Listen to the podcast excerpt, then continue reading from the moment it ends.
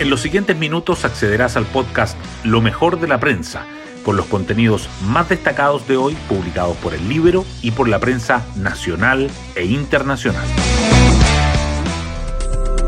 Muy buenos días, hoy es viernes 3 de noviembre de 2023. Soy Matías Zamora y este es el podcast Lo mejor de la prensa producido por el libro.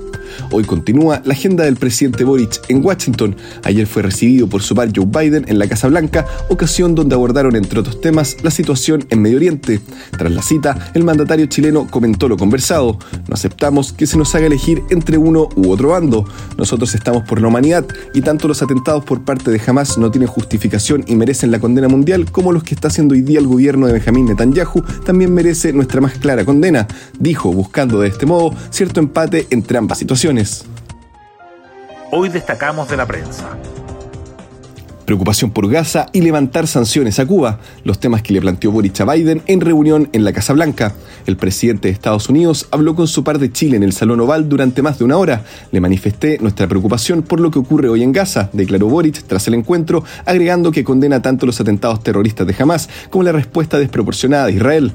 También abogó por levantar las sanciones a Cuba, criticó el proteccionismo y enfatizó en la defensa de los derechos humanos. Siguen las definiciones de cara al plebiscito. Frente Amplio oficializa su postura en contra. La coalición del presidente Boric llamó a rechazar la propuesta constitucional, mientras que el PC lo hará hoy. Por otra parte, Carlos Maldonado y Matías Walker de Demócratas defienden postura a favor de su partido, pero Chaín la cuestiona. En tanto, la derecha está inquieta por los parlamentarios que votarán en contra. Rojo Edwards explica sus motivos para hacerlo.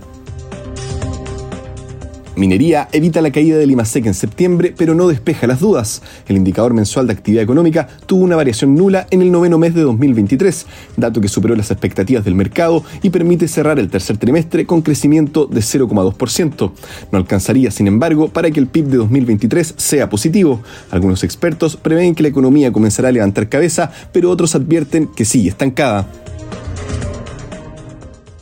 Juegos Panamericanos, posta 4 femenina logra plata y récord nacional. Las corredoras Anaís Hernández, Martina Bale, Isidora Jiménez y María Ignacia Montt quedaron segundas en la final con un tiempo de 44,19 segundos. Por su parte, Joaquín Niman y Guillermo Pereira figuran entre los 10 mejores tras la primera ronda del golf.